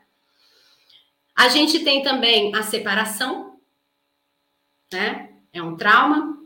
A mudança de espaço físico, né, uma transferência, ou uma mudança de um bairro para outro bairro, ou de um, de um país. A gente tem mudança de carreira e a mudança corporal. Por exemplo, pessoas que tinham, por exemplo, um sobrepeso, uma, uma obesidade mórbida, e elas precisam fazer uma cirurgia bariátrica né? Aquele corpo, quem descreve isso muito bem é aquele ator uh, Leandro Hassum, né? Que ele tinha um corpo que trazia valores e personalidade para ele e agora ele tem um outro corpo, né? E que ele tem agora uma nova forma de enxergar a vida e que ele está resgatando valores dele que ficaram meio, meio, perdidos ali. Porque, sim, um novo corpo você tem um trauma, não tem jeito. Por mais que você quisesse aquele novo corpo, é um trauma. O seu cérebro fala, então, mas ontem nós tínhamos 120 quilos, hoje nós temos o quê? 70? Peraí, né? O cérebro não, não tem tempo de chegar rápido nisso. Então, é um trauma, né? Lembra que o trauma é o excesso, né? Das informações, é o excesso de emoções. Então, precisa, a pessoa precisa de tempo para digerir isso, tá? Então, é, facilita muito o processo de uma mulher que foi traída e que esse marido e ela já decidiram que querem estar juntos. Facilita muito quando esse marido entende o que está verdadeiramente acontecendo com essa mulher e ele olha para ela não com aquele olhar de cobrança, de ah, chatice, ai, de novo isso, ai, outra vez você vai falar sobre esse assunto. É claro que a mulher que está sendo cuidada, tratada, as minhas alunas, enfim, que a gente vem para cá, as alunas e as pacientes, a gente faz essa regulação com elas. Só que você conseguiu ver quanta dor tem? Às vezes, a vontade de comer açúcar é muito maior do que elas. E a verdade é que a raiva que vocês viram aqui, que na emoção raiva tem aquele processinho da vingança e da tortura, ela traz um certo prazerzinho do sádico, mas traz. E é como se ela pudesse falar assim, um pouquinho dessa angústia que eu estou passando, ele precisa passar. Isso não é consciente. Ela não faz de propósito para te torturar. Ela, quando se dá conta, inclusive, quando a gente fala na terapia ou quando eu converso com elas, com as alunas, eu falo: você está percebendo que você está torturando ele? Chega o olho das bichinhas, se abre assim: não, eu não sabia, não estava fazendo de propósito. Em geral, a pessoa que foi traída, ela tem aversão a ver dor. Ela não quer ver a dor do outro. Se esse homem ele começa a, se esbugalhar de chorar na frente dela, se ajoelha no chão, faz, acontece, não sei o quê, ela fica em pânico. Ela não consegue nem achar aquilo maravilhoso e falar: ah, cretino, que bom que você está aí se esmigalhando por mim. Ela não faz isso. Ela, pelo contrário, ela fica preocupada, ela, ela começa a trazer culpa para ela. E não é culpa dela, exceto se foi naqueles dois casos que eu falei, que tem dois casos de traição, que foi a mulher que buscou a traição. Tirando esses dois, não, ela não tem culpa disso, nenhuma. Ela não tinha como adivinhar, ela não tinha como adivinhar que num puerpério você não ia segurar a onda. Né? Ela não tinha como adivinhar que você gostava do negócio de cabeça para baixo. Ela não tinha como adivinhar seus traumas. Ela não tinha como adivinhar um monte de coisas que faz um homem ir trair. Não dá para adivinhar, porque inclusive nem vocês direito sabem falar, e menos ainda quando descobre o que, que é, tem vergonha de falar. Porque quando a gente descobre aqui o que, que é, né? A maioria fala o que para mim? Carlos, acho que eu preciso de umas duas sessões sem te ver, porque eu tô com vergonha. Da vergonha. E não tem nada de errado de ter vergonha. Não tem nada de errado em sentir a dor do arrependimento. Porque, inclusive, é assim que se dá a mudança. Se não existe vergonha, se não existe desconforto, se não existe arrependimento, tá tudo bem continuar olhando para aquela dorzinha pequenininha lá que faz a pessoa trair e continuar. Só que essa mulher que está fragilizada, que é o que eu falo para todas elas, não se coloque em posição de ficar resgatando o casamento antes de superar a sua dor. Superar a dor é você virar essa página, olhar que você foi traída, você não vai ser desmemoriada, você nunca vai esquecer que você foi traída. Mas é olhar e não sentir mais dor. Não dói. Você só sabe que você foi traída. Então essa mulher, ela precisa olhar para isso. E esse homem precisa também dar o tempo que ela precisa para que isso aconteça. Aí vem, faz a, a terapia por manipulação, não porque está arrependido, não porque está com vergonha de si e nem com vontade de descobrir nada. Ele faz só para cumprir o o currículo e entregar tudo para ela. Você pediu para fazer isso, eu fiz. Você pediu isso, eu fiz. Já pediu isso, eu fiz. Ó, daqui, ó, o que, que você quer mais? E aí ela fica desesperada. A tortura é pior ainda, porque ela fica desesperada, vendo que ele realmente já entregou tudo que ela pediu e ela ainda não conseguiu se recompor.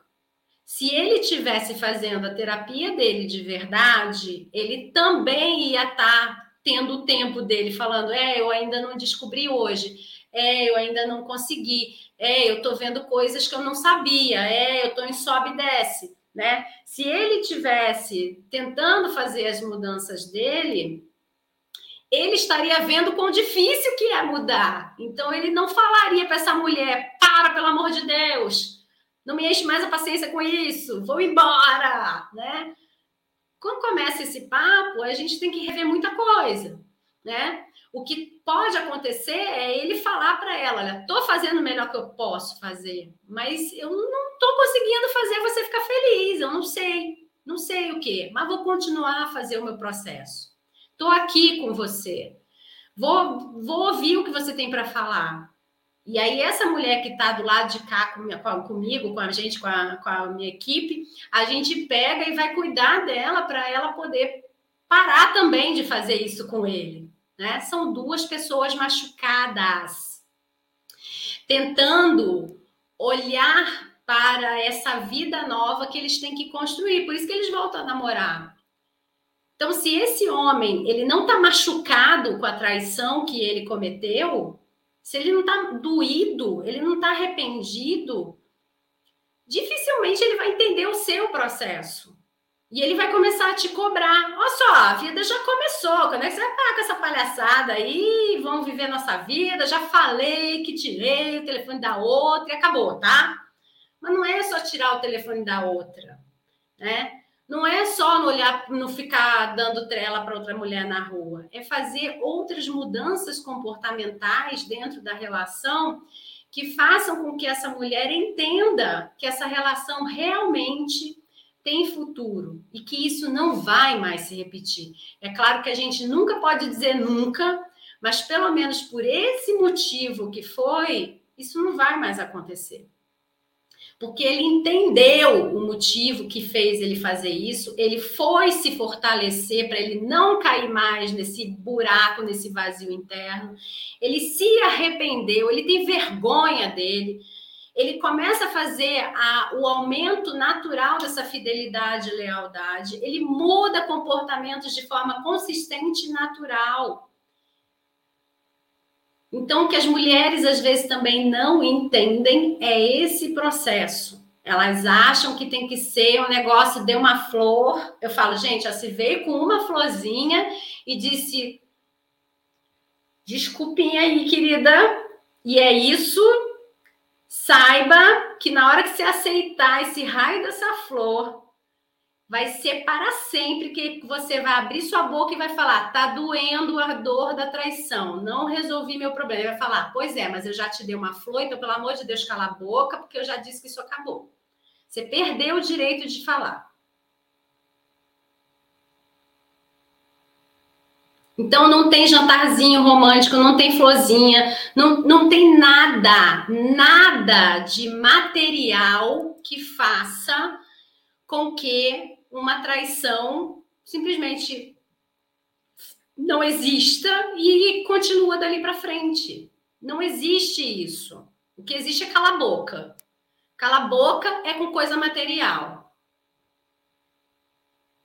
Então, se você topa essas coisinhas, saiba que você está recebendo um cala boca.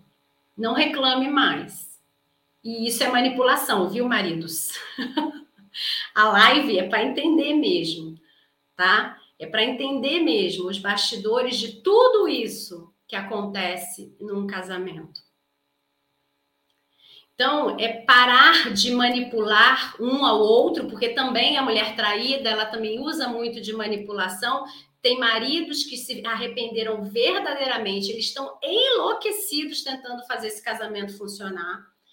E essa mulher, ela descobriu que ela tem muitas vantagens em ser uma vítima de uma traição, porque ela tira tudo que ela quer dele.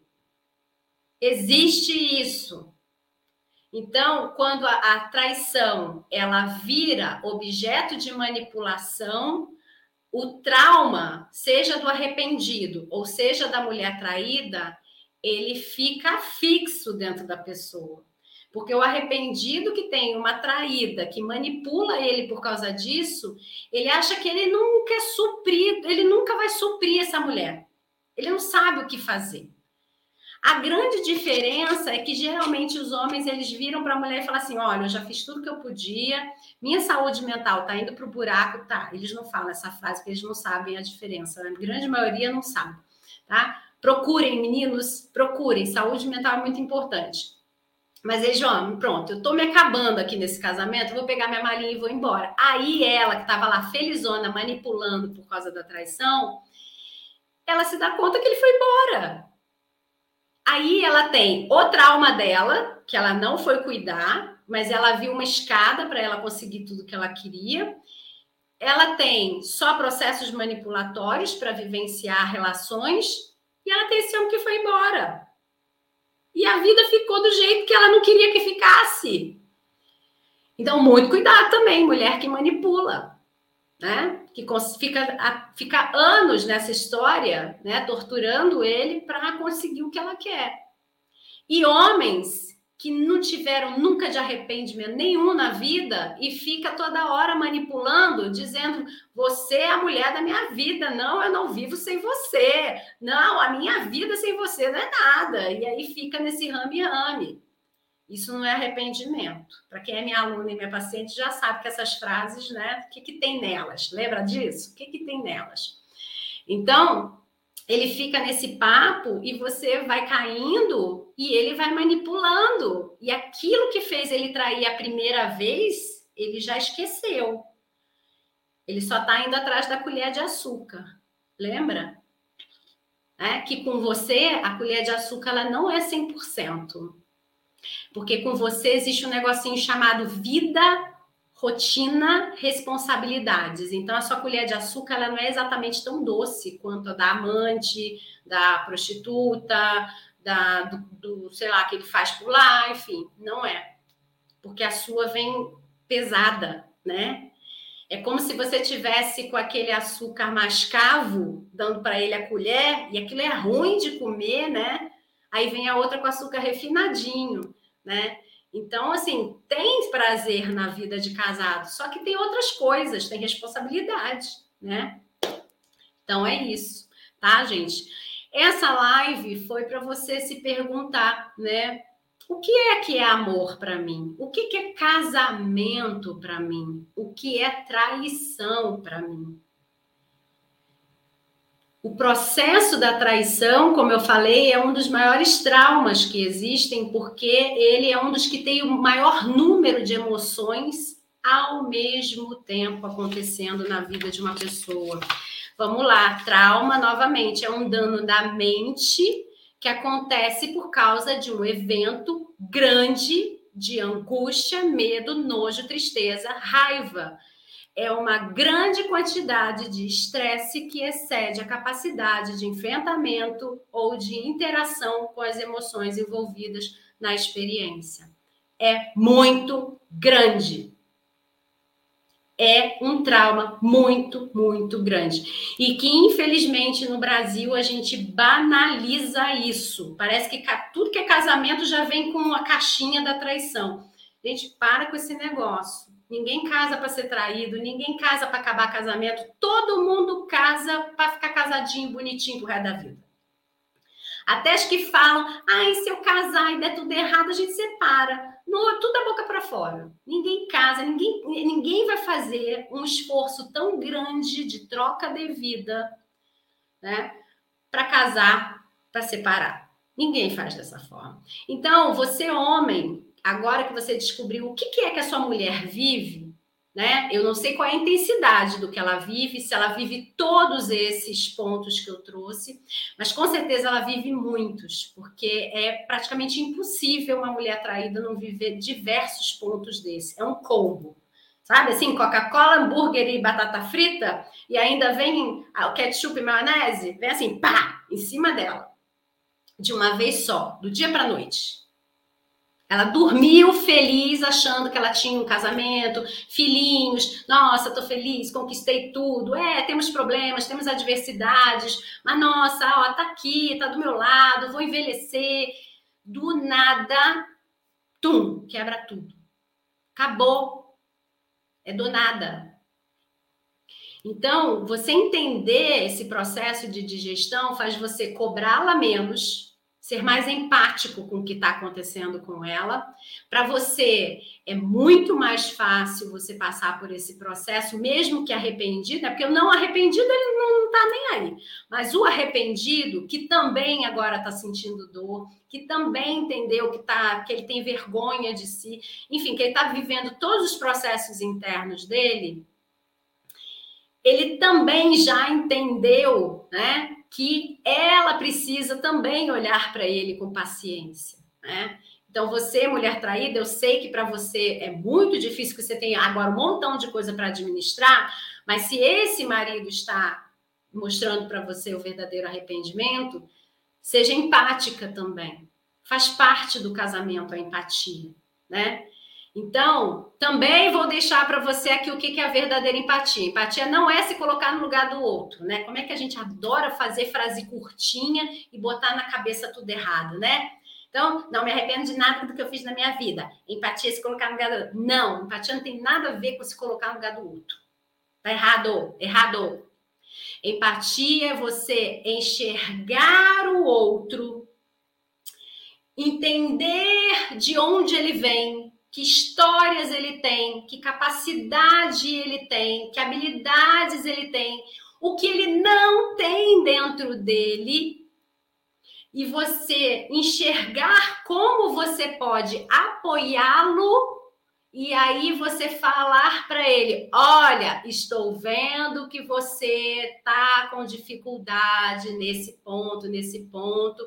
Se você precisar de ajuda, eu tenho essa habilidade, eu tenho essa capacidade. para te apoiar e você andar daí para frente sozinho. Se colocar no lugar do outro é o seguinte: olha para você e fala assim: ai, menina, ia 20 anos de casamento? Te traiu quanto? Você foi traído o quê? Dois anos? Ai, menina, joga fora. Se fosse eu no seu lugar, eu já tinha caído fora há muito tempo. Mas quem é a pessoa que está falando que vai cair, que cairia fora há muito tempo? Quem é essa pessoa? Será que ela é uma pessoa autoconfiante? Ela é uma pessoa que tem estrutura, que o pai e a mãe foram casados a vida inteira, ela nunca teve desejo de família, bonitinha, organizadinha, porque ela sempre teve, para ela não faz diferença. O que importa para ela é ela ser feliz sozinha. Aí depois ela olha para quem é essa pessoa que está falando para você? Se fosse eu no seu lugar, ela está vendo que você não tem algumas capacidades ela está vendo que você não tem algumas habilidades e que você precisa de ajuda.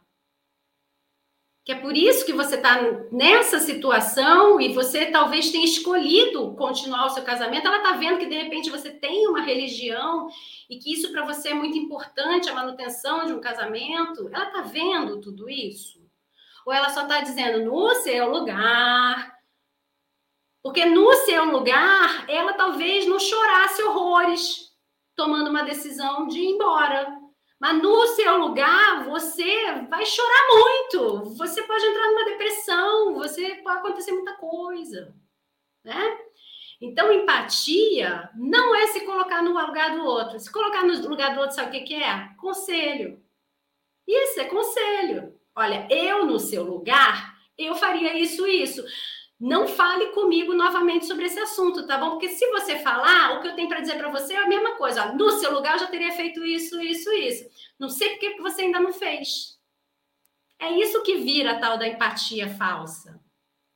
Você vai ser mais uma pessoa a te cobrar. Não sei por que você ainda não fez, porque eu já falei para você que no teu lugar eu tinha feito isso, isso e isso. E você tá, mas eu não consigo. É muito para mim, eu não consigo, né? Então, empatia é você ver isso. Qual a história dessa pessoa, de onde ela veio, quais são os valores familiares, quais são as capacidades dela, as habilidades dela, o que ela não tem de capacidade, o que ela não tem de apoio, e você olhar e falar: bom, eu tenho algo a oferecer para apoiá-la? Eu posso oferecer, eu não estou dando e fazendo por ela, eu ofereço. Se você quiser, eu estou aqui para te apoiar nisso. Eu tenho mais facilidade em fazer isso, eu posso fazer junto com você. Nunca por ela. É com ela. É com ela, para que ela desenvolva essa habilidade se ela desejar desenvolver. É com ela.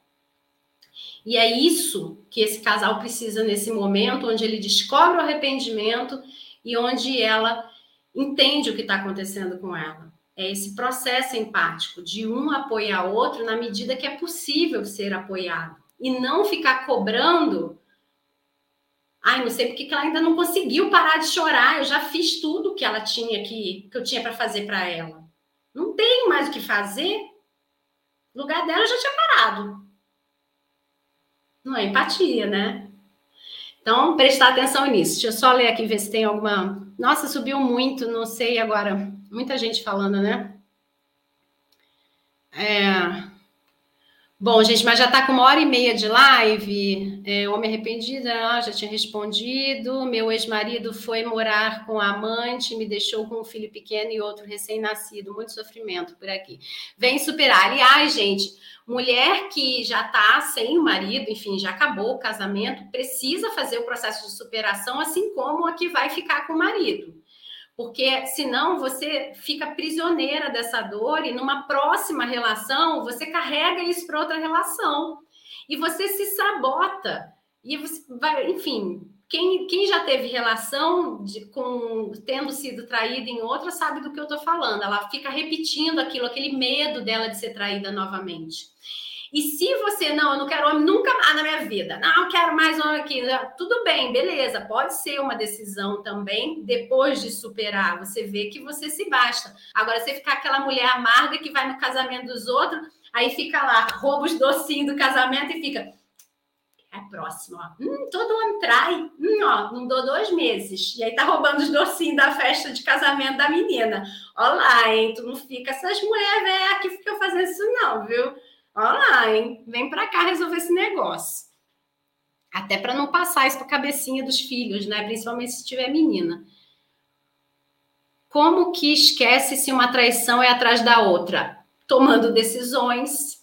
Você vai esquecer tomando decisões tá? Esse, se você tem uma traição atrás da outra, você acha que já entendeu que não houve arrependimento, né? Então, é ir trabalhando isso, e trabalhando, você vai se melhorando e tal, e aí você vai observando se depois do seu trabalho interno, se existe um arrependimento dele.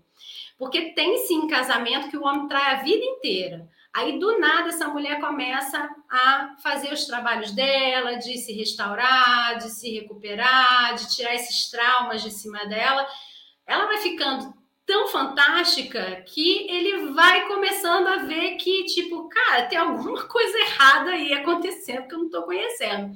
E sabe que tem uns que se arrependem de verdade?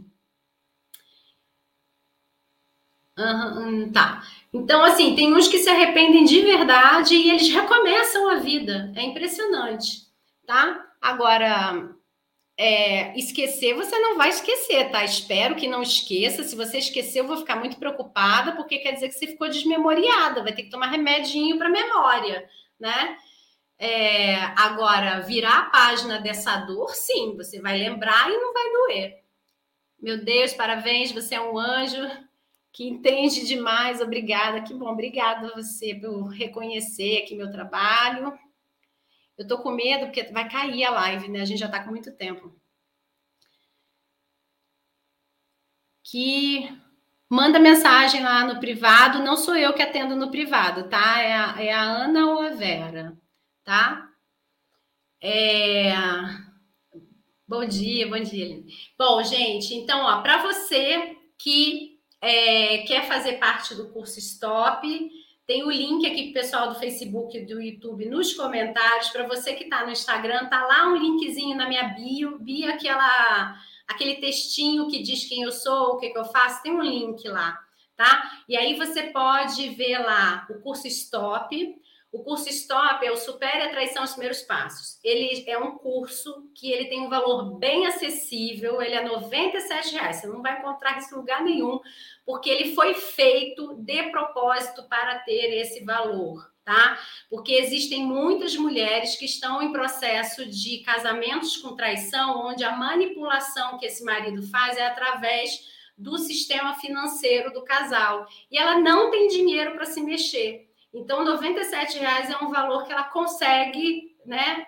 Pelo menos se tratar, cuidar um pouquinho dela. Não é para decidir nada, é para cuidar dela assiste lá o vídeo que tem desse curso. Você vai clicar no link, vai ter um vídeo onde eu vou explicar tudo que tem dentro do curso. Você fala comigo durante três semanas por e-mail, tá? É, você vai entender por que, que ele trai, a gente vai entender juntas isso, você vai entender uma base e a gente vai entender juntas depois, tá? Nós duas.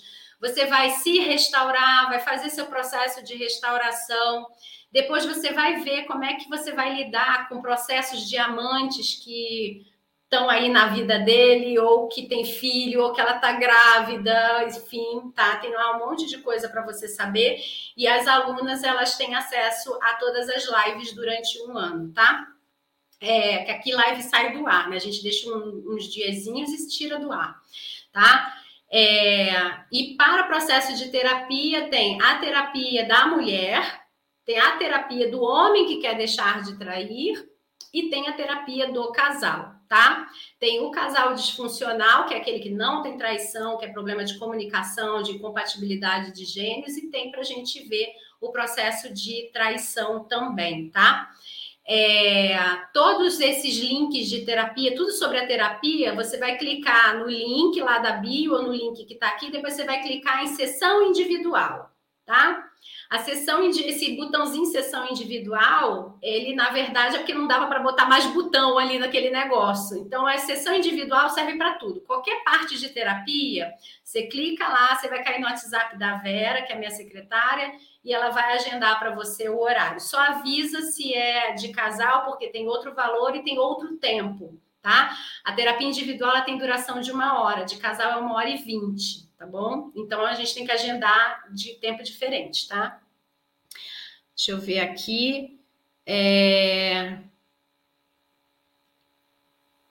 Ah, preciso urgente. Quanto custa a terapia de casal? Vê lá que a Vera te dá todos os valores, tá? Quando é, começa a restaurar, o marido pensa que ela tem outra. Então, aí ele tem que fazer o processo dele, porque isso pode ser manipulação, mas também pode ser agora um momento onde ele acha que você vai se vingar dele. Gente, olha, marido que trai tem um medo danado de ser traído. Você pode imaginar.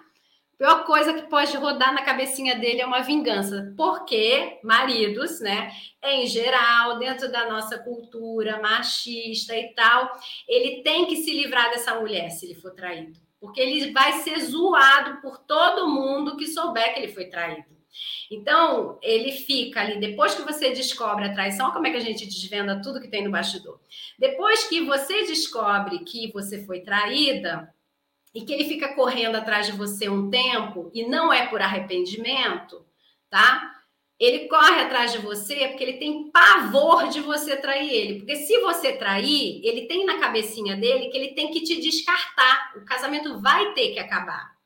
Agora, se ele te controla um tempo e ele vê que você não vai trair, aí ele pode continuar o processo dele de traição, porque ele não é o arrependido de verdade né? Então, ele vai te manipulando só até o ponto dele ter certeza que você nunca vai se vingar. E não tem jeito, gente. Eu já vi, é impressionante. Ele sabe que a mulher traiu, acabou. Acaba, acaba sim. Você vê, enfim, deixa esse papo para lá, senão a gente vai embora aqui na live. Então, a grande maioria vai acabar, tá? A não ser, talvez, assim, que ele estivesse super arrependido verdadeiramente e ele viu que ninguém vai saber. Mas não, não arrependido, nossa, mas acabou na hora. Não tem nem explicação. Eu já tive gente que veio para cá, bichinha tadinha, desesperada, porque tinha feito, e aí ainda virou, ainda virou para ela a culpa da traição, que ele sempre soube que ela poderia ter feito, por isso que ele já fez logo. Oh, Carla, quero ser sua aluna. Então vem, vem para cá. É, adorei a live, marido aqui escrevendo. Ai, que bom, marido, muito bom. Venha para o lado de cá se cuidar também.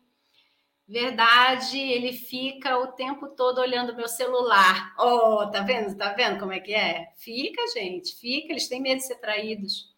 Amei a live, meu esposo assistiu e também gostou. Que bom, que bom, fico feliz. No meu caso é o contrário, eu traí. Eita, nós! Então vem para cá para você parar de trair, tá?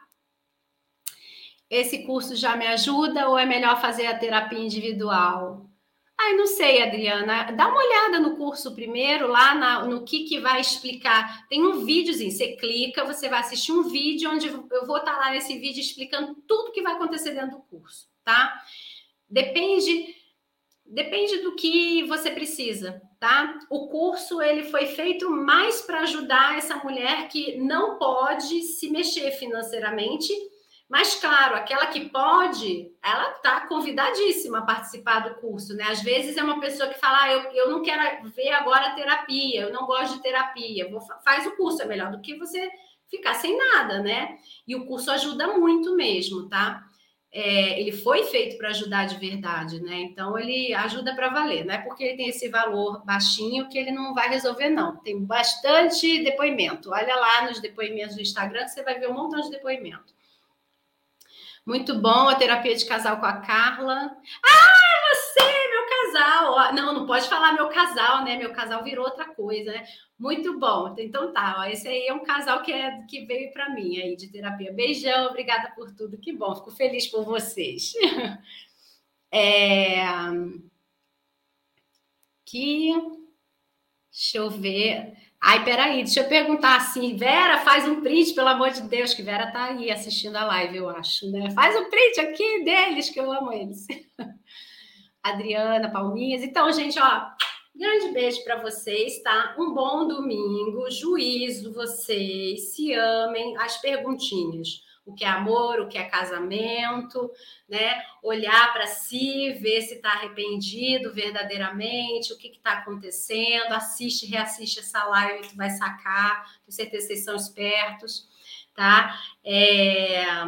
E principalmente, tenham empatia um com o outro, tá? A empatia verdadeira, para dar tudo certo e a gente ter mais portas abertas para restaurar esse casamento do que portas fechadas tá bom? No caso da mulher ter passado já por processo de luto, mas ainda sente dor quando lembra. Então, você não passou pelo processo de luto, ou então é o trauma que está acontecendo, tá? Isso tem que ser visto. Beijos, beijos, gente. Ó, bom domingo para vocês, tá? Grande abraço e até quarta-feira, que é a live das meninas. Quarta-feira, 8 horas da manhã, a gente vai decidir um tema bacana aí durante a semana, tá? Grande abraço. Tchau, tchau. Tchau, tchau, gente. Muito obrigada pela presença de vocês e um ótimo domingo.